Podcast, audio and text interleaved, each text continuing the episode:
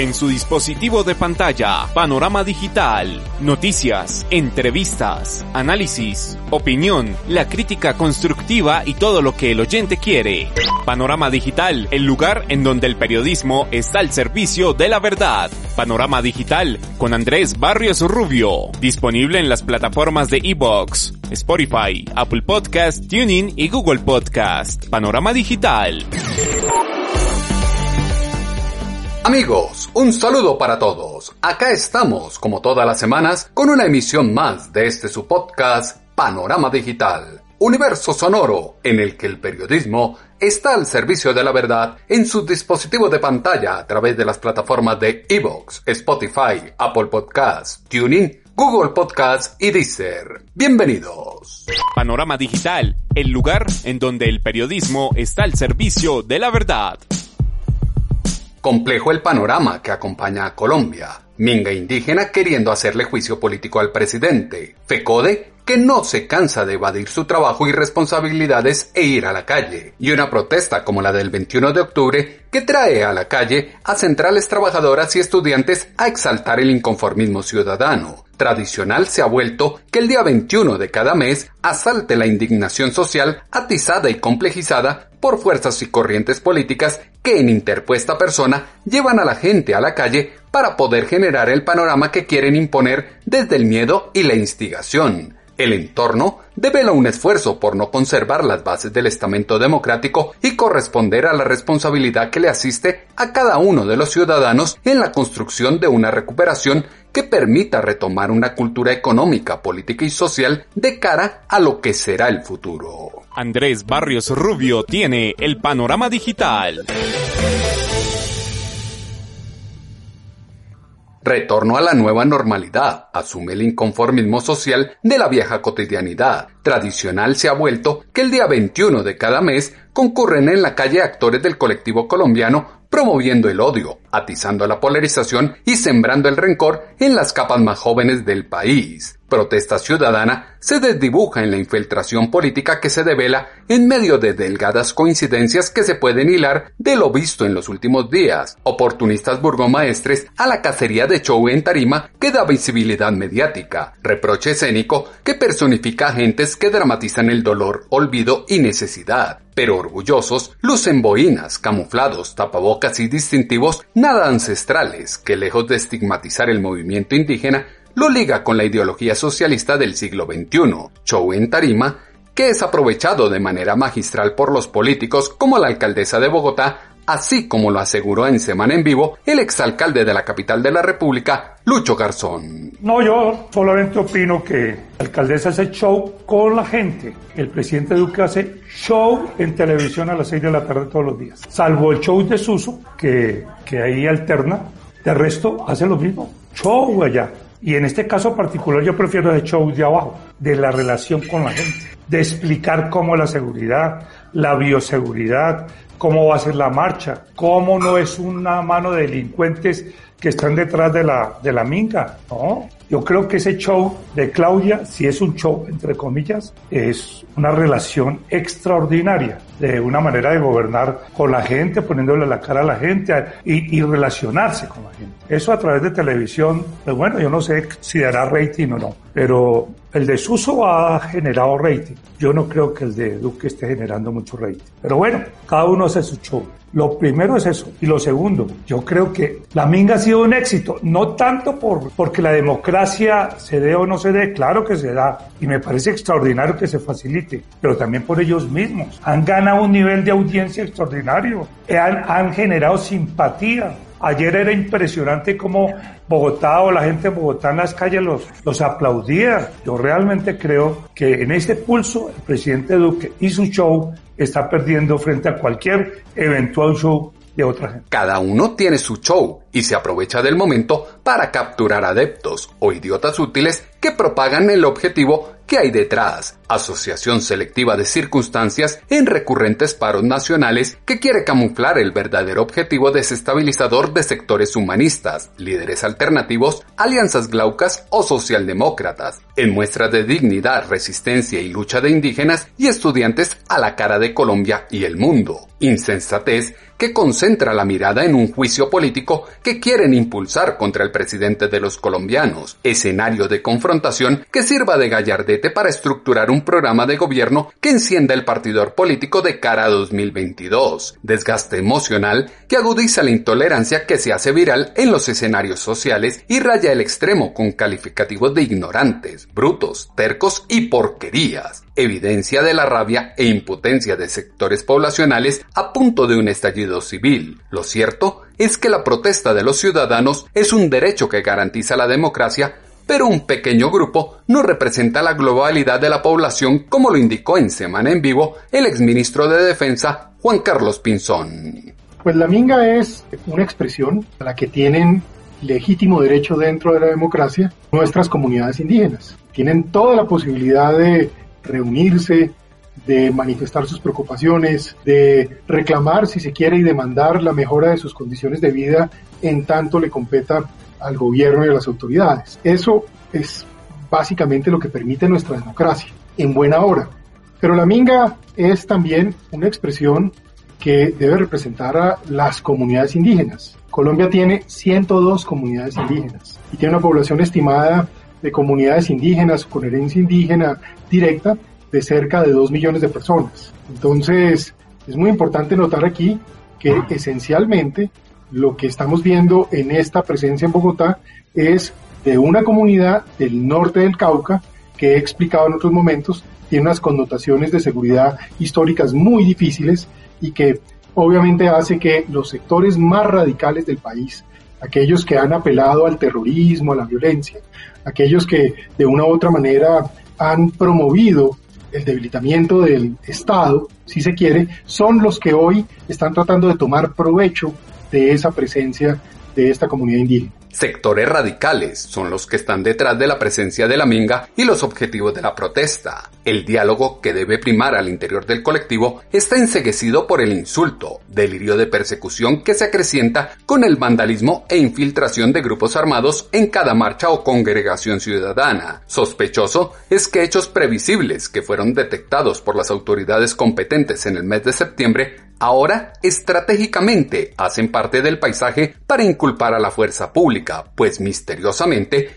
paralizan al SMAT y desaparece la violencia en medio de la protesta. Golpe de opinión al aparato estatal que tiene su símil en los laboratorios y hectáreas de coca sembradas en los territorios ancestrales y que deben ser intervenidos por el gobierno mientras se exaltan los temas coyunturales de la proclama en la capital de los colombianos. Sin meterse en engaños, la ausencia de vandalismo en las marchas está asociada al protocolo que se implementó, o por lo menos es lo que cree el gobierno, como lo expresó en Pregunta Yamit el director administrativo de la presidencia, Diego Molano. Lo, primero es que el gobierno nacional, las fuerzas militares y de policía y por supuesto en absoluta articulación con las autoridades locales, con alcaldes y gobernadores, se dio, se dio aplicación a los protocolos que permitían prevenir infiltraciones y por supuesto permitir el desarrollo de las marchas de acuerdo como estaba establecido. Lo segundo, pues es importante también que hay una menos participación que otras movilizaciones porque por supuesto aún estamos en pandemia y los ciudadanos tienen eh, miedo y, por el riesgo de las aglomeraciones. Y lo tercero, por supuesto, es que eh, los ejercicios que se han venido desarrollando eh, por parte del Gobierno Nacional en torno al cumplimiento de los mandatos del Tribunal Superior de Cundinamarca y también de la Corte Suprema, de la aplicación de protocolos que garanticen la protesta pacífica, eh, pues permitieron también desarrollar esta nueva aproximación que esperamos se siga cumpliendo. Un protocolo que busca, por supuesto, que se dé protección a quienes no marchan, a su vida, a sus actividades, lo mismo que garantice que esa marcha pacífica se pueda desarrollar eh, de forma adecuada, como ha sido señalado, pero también acciones de prevención para evitar el vandalismo y tipo de actividades violentas que puedan afectar a otros. Vandalismo que siempre ha afectado a otros y afortunadamente ahora no se ha presentado. Base coyuntural de la protesta actual de los indígenas está en aparentes incumplimientos históricos del gobierno, ansias de un decálogo político circunscrito al territorio, la vida en el marco de la paz y la democracia, triangulación de factores que obliga a recapitular y refrescar memoria para saber que algo más del 4% de la población, que son ellos, tiene en su posesión un cuarto de las hectáreas que conforman el territorio nacional, matemática simple que desvirtúa el primer propósito, conexidad jurisdiccional con la siembra de cultivos ilícitos que los vincula con los grupos al margen de la ley que avivan el conflicto y la desaparición forzada de líderes sociales que tanto altera el segundo propósito, disrupción democrática, que antes que endilgar responsabilidades a la extrema derecha, obliga a prestar atención a la maraña de intereses ocultos que hay detrás del golpe que se quiere asestar. Complejo es meterse mentiras en el verdadero propósito y quedar con que fueron una maravilla y ahora se les debe dar gracias por hacer las cosas que se deben hacer en paz. Por lo menos es lo que se extrae de este testimonio de la alcaldesa de Bogotá, Claudia López. Bogotá es una maravilla y la ciudadanía bogotana es maravillosa. Les doy las gracias. Tuvimos cuatro días de jornadas de movilización. El domingo llegó la Minga, nos dio un enorme ejemplo de civismo, de organización social, de pacifismo. Durante cuatro días hizo su minga en Bogotá, marchó dos veces, el lunes y hoy, acompañando la jornada del paro nacional, absolutamente en paz. Nos devolvió el Palacio de los Deportes que le ofrecimos como su, centro de estadía en estos cuatro días, absolutamente limpio. No, no hubo infiltrados del ELN, tampoco había infiltrados de las FARC, tampoco había francotiradores. Todo eso era una manera de tratar de estigmatizar y deslegitimar esa movilización social, que como le demostró al país y a Bogotá, fue absolutamente pacífica. Se hizo una jornada de paro nacional totalmente pacífica. Hubo múltiples plantones, caravanas, concentraciones y marchas en la ciudad. No hubo una pinta a Transmilenio. No se rompió un vidrio, no se trancó el tráfico de ninguno de nuestros sistemas de transporte masivo. Sí podemos, si no se estigmatiza la movilización social, si se aplica con rigor el protocolo de la alcaldía. Sí, pueden protestar sin afectar a los demás. El problema es que el estigma lo generaron ellos mismos y bien difícil será borrarlo en el corto plazo. Alineación de corrientes filosóficas que desde la circunscripción de las minorías quiere atacar la estabilidad republicana de las zonas rurales del país. Quebrantamiento social que en el área urbana tiene foco de fogosidad en el gremio sindical que desde FECODE impacta el cuerpo estudiantil de la nación. Afluencia de pretensiones que sucumbe en la prepotencia de los referentes de la protesta que atomiza un proceso de negociación que desoluciona el pliego de peticiones del Comité Nacional del Paro.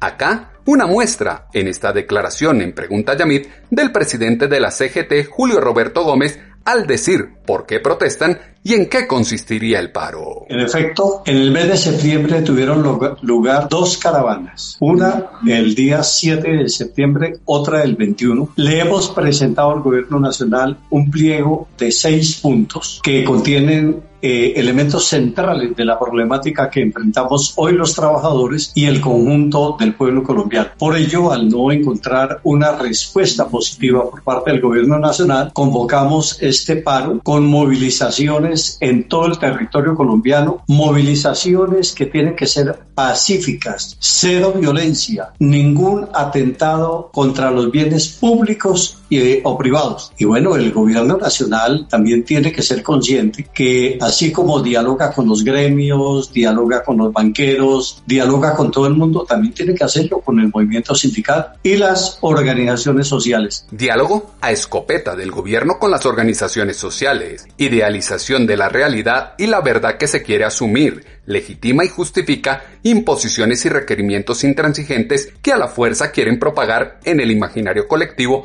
para explicar lo que ocurre en el microcosmos de su totalitarismo mamerto. Lucha utópica que muestra la incoherencia de los líderes sindicales en el centenar de peticiones que esgrimieron en noviembre de 2019, puntos que en un 20% eran inviables fiscal y jurídicamente, 40% estaban en trámite de implementación y el 40% restante entró en pliego de negociación que el gobierno ha ido atendiendo en medio de la coyuntura pandémica que afronta Colombia el gobierno nacional ha mantenido y mantendrá un diálogo permanente con todos los sectores, como lo afirmó a Pregunta Yamit el director administrativo de la presidencia, Diego Molano. Lo que está claro es que el gobierno ha venido desarrollando diferentes acciones para mantener una conversación nacional y para mantener un diálogo y en ese sentido pues muchas de las peticiones aquí señaladas que se realizaron frente al cumplimiento de unos pliegos de emergencia. En el gobierno ha venido avanzando en eso. El gobierno ha venido, una de las peticiones era relacionada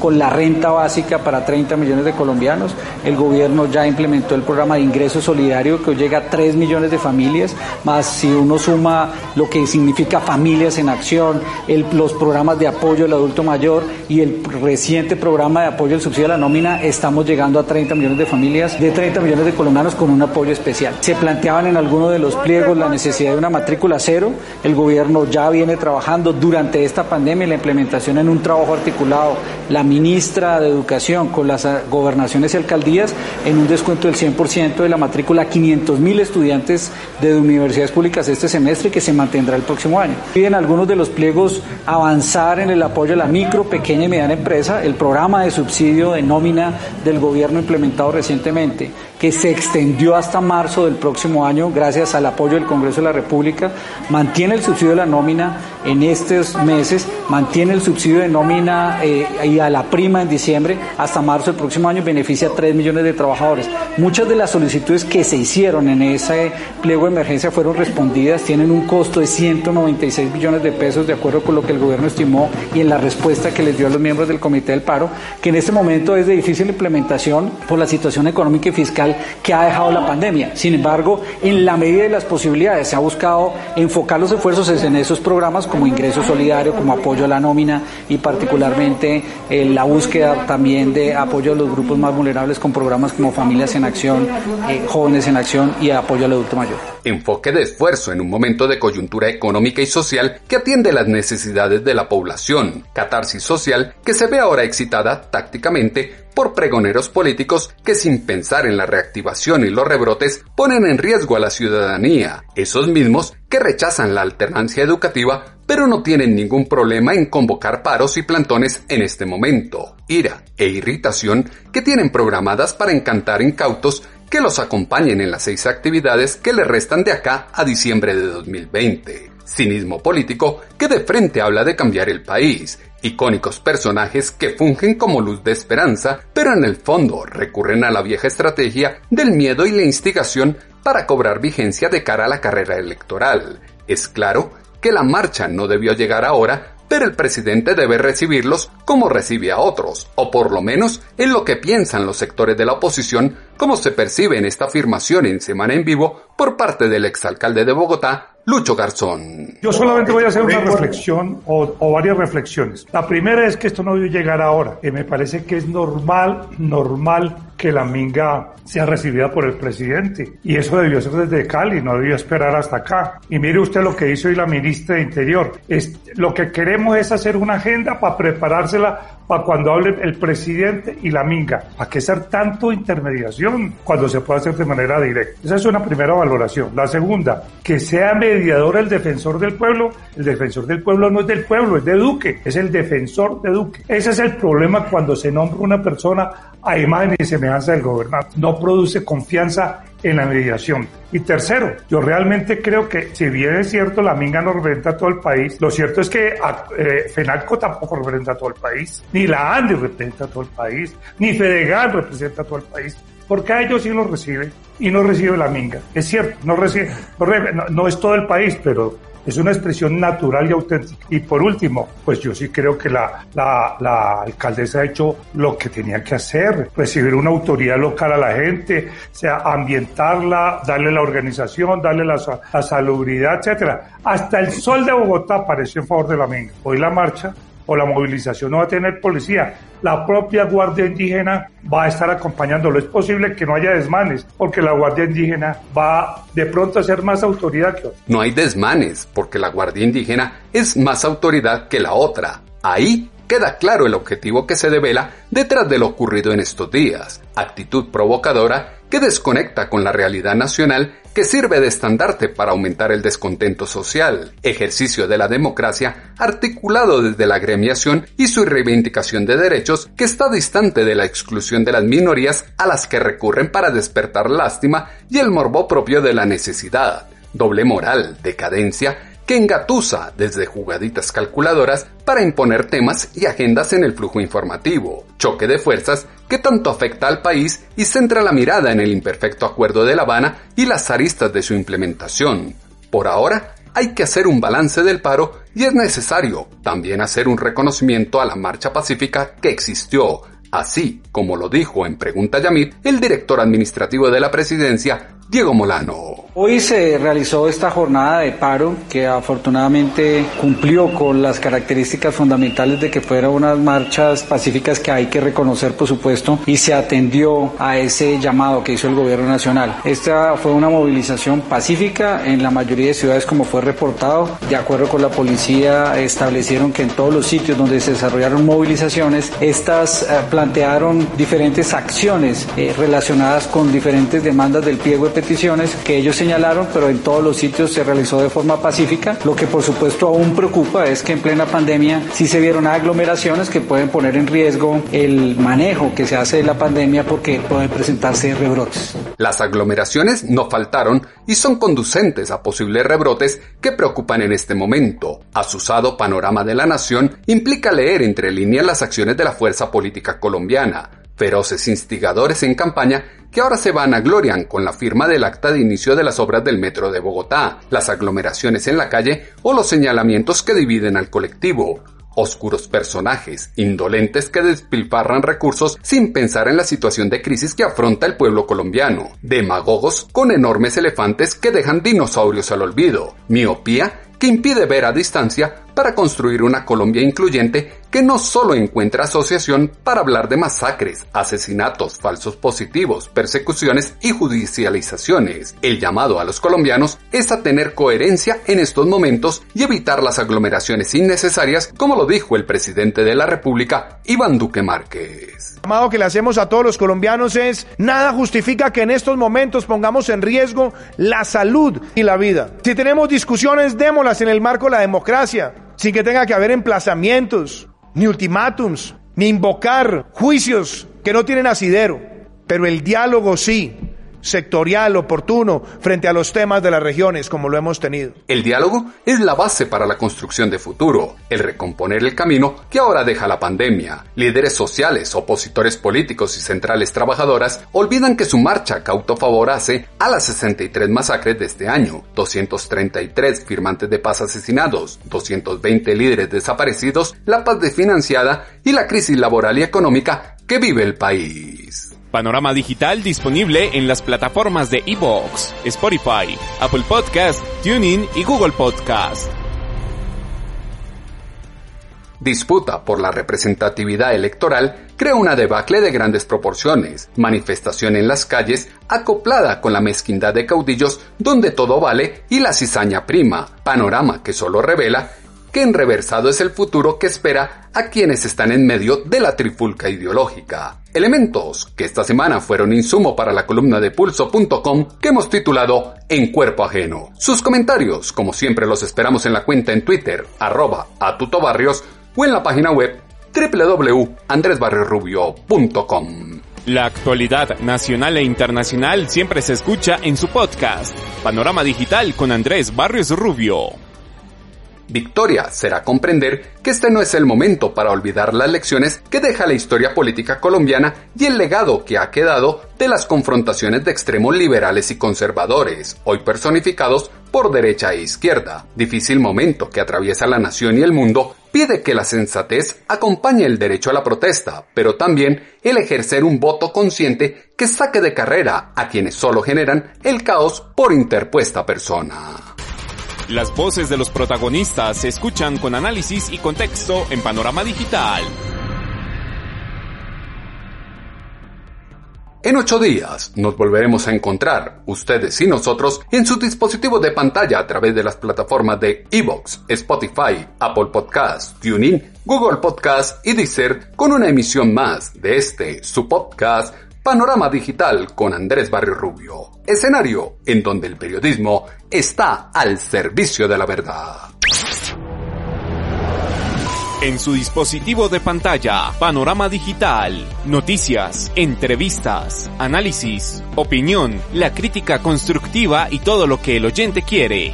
Panorama digital, el lugar en donde el periodismo está al servicio de la verdad. Panorama digital con Andrés Barrios Rubio, disponible en las plataformas de Evox, Spotify, Apple Podcast, TuneIn y Google Podcast. Panorama digital.